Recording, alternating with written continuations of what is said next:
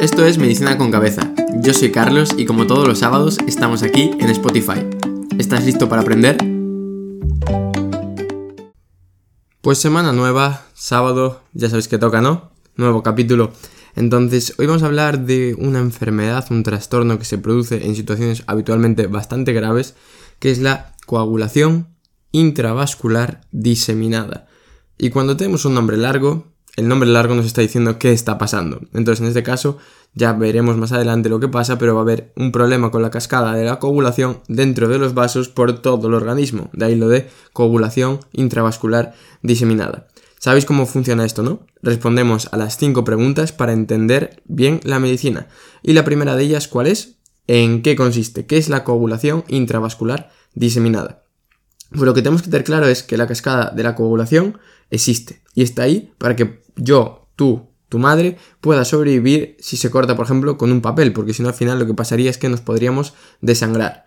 Pero lo más importante es que como todo en esta vida, hay que ser capaces de encontrar el término medio. ¿A qué me refiero? Que si la cascada de la coagulación está en defecto o en exceso, vamos a tener problemas. Entonces, cuando la cascada de la coagulación se activa en exceso y se empiezan a formar muchas sustancias procoagulantes como la trombina, la fibrina, se puede dar lugar a este cuadro de coagulación intravascular diseminada, en lo que va a haber un mix entre un exceso de coagulación por una parte y como estás consumiendo muchos factores de coagulación, en el otro lado vamos a tener un déficit de coagulación. Entonces va a ser un mix entre ambas cosas, exceso y déficit. Pero va a empezar con que se van a formar microtrombos en la microcirculación. Y eso luego va a conllevar que tengamos otros problemas. Entonces, básicamente, ¿qué consiste una alteración de la cascada de la coagulación en la que va a haber un exceso de la formación de coagulillos y luego un déficit de la formación de coágulos o de la formación eh, o del funcionamiento, mejor dicho, de la cascada de la coagulación porque se han gastado todos los factores de la coagulación. Esta sería la primera pregunta.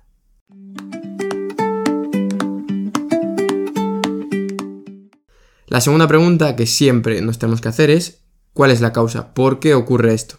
Sabéis que si sabemos la respuesta a esta pregunta, vamos a saber el tratamiento. Entonces, por lo general, se produce porque una sustancia que es el factor tisular, de acuerdo que tenemos por ahí por el cuerpo, se ve en contacto con la sangre. Y al activarse, porque al entrar en contacto con la sangre se activa, lo que va a hacer es que la cascada de la coagulación también se desencadene.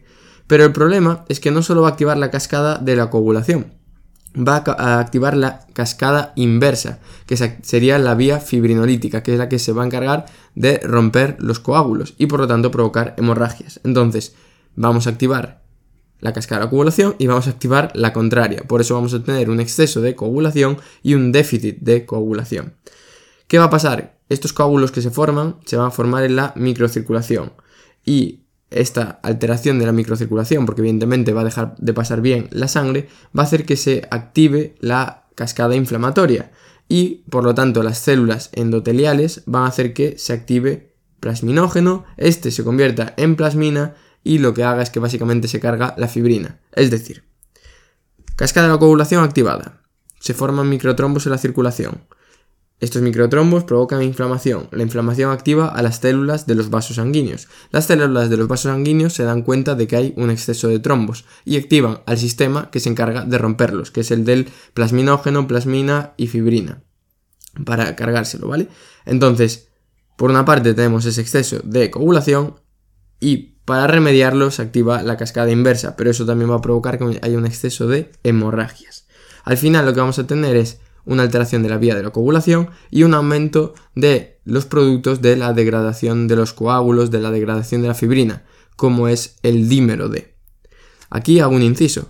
Mm, seguramente sepas que en el caso de un tromboembolismo pulmonar, una de las cosas que te puede orientar, más allá de la clínica, gasometría, etc., es un dímero D alto. ¿Por qué? Porque en el TEP lo que hay son coágulos. Si es un TEP grande, lo que vamos a tener son unos coágulos en los pulmones, que se van a ir degradando y al degradarse se genera sustancias de degradación de la fibrina como el dímero D. Por eso cuando tenemos un dímero D alto podemos sospechar de que a lo mejor en alguna parte de nuestro cuerpo hay trombos que se están degradando. Entonces, sabemos por qué ocurre, factor tisular activa cascada de la coagulación y en respuesta a los problemas que genera esta cascada de la coagulación se activa la cascada de la degradación de eh, la fibrina, ¿vale? Esto sería la respuesta a la segunda pregunta. Pero aquí hay un inciso. ¿Por qué? ¿No? ¿Por qué ocurre? Porque hemos dicho el factor tisular se expone. ¿Pero en qué contexto? ¿En qué enfermedades el factor tisular se expone? Pues problemas obstétricos, como puede ser el desprendimiento prematuro de placenta, las infecciones por gérmenes gram negativos. ¿Y por qué los gram negativos? Pues porque recordad que los gram negativos tenían la endotoxina, ¿de acuerdo? Que puede activar y puede hacer que se libere el factor tisular. Determinados cánceres o situaciones como el shock. Son situaciones en las que el factor tisular se ve liberado y se puede desencadenar este cuadro.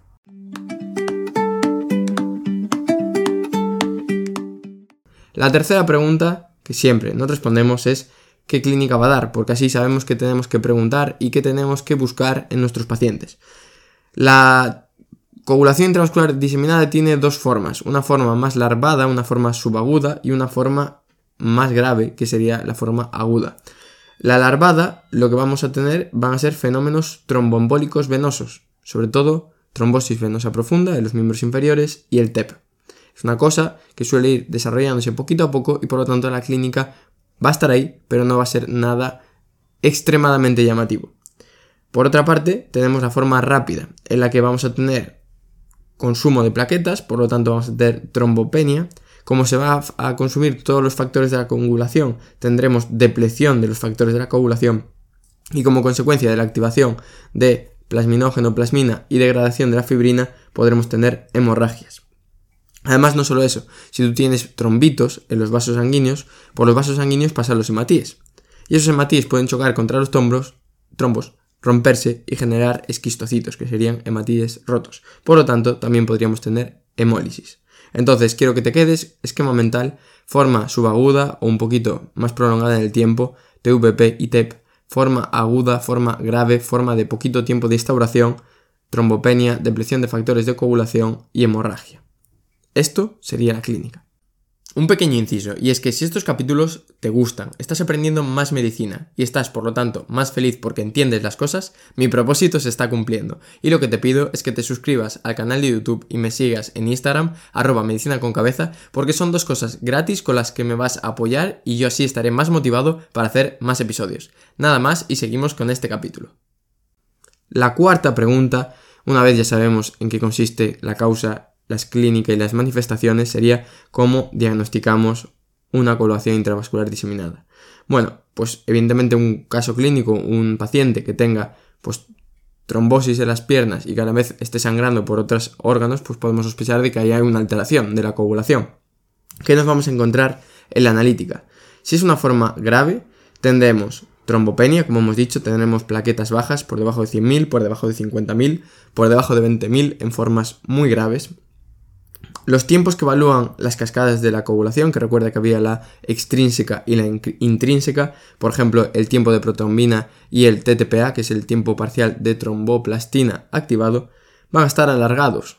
¿Por qué van a estar alargados? Recordad, no se memorizan las cosas, tenemos que razonarlas, porque para que la cascada de la coagulación funcione tiene que tener los factores de la coagulación en rango normal pero si se están consumiendo va a haber un déficit de ellos. Por lo tanto, lo que antes tardábamos en coagular un minuto, ahora vamos a tardar más, porque nos faltan factores de coagulación. Por eso van a estar alargados.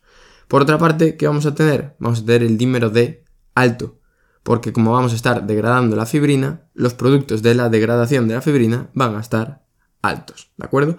Eso serían los parámetros que evaluaríamos en la analítica para pensar que estamos ante un cuadro de coagulación intravascular diseminada. Dicho esto, podemos pasar a la última pregunta.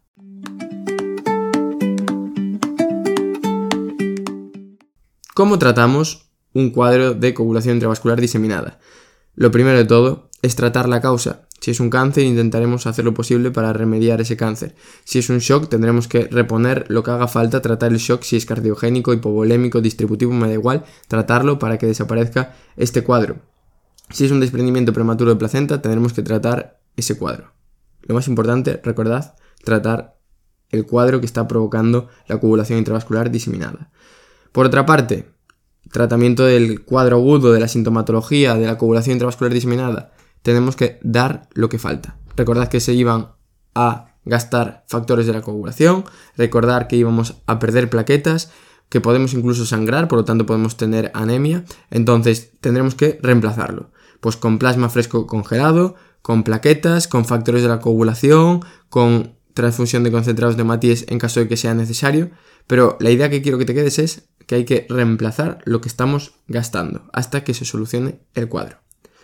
Nada más. Espero que os haya gustado, que hayáis entendido la coagulación intravascular diseminada, que a veces da un poquito de miedo porque mezcla muchos conceptos.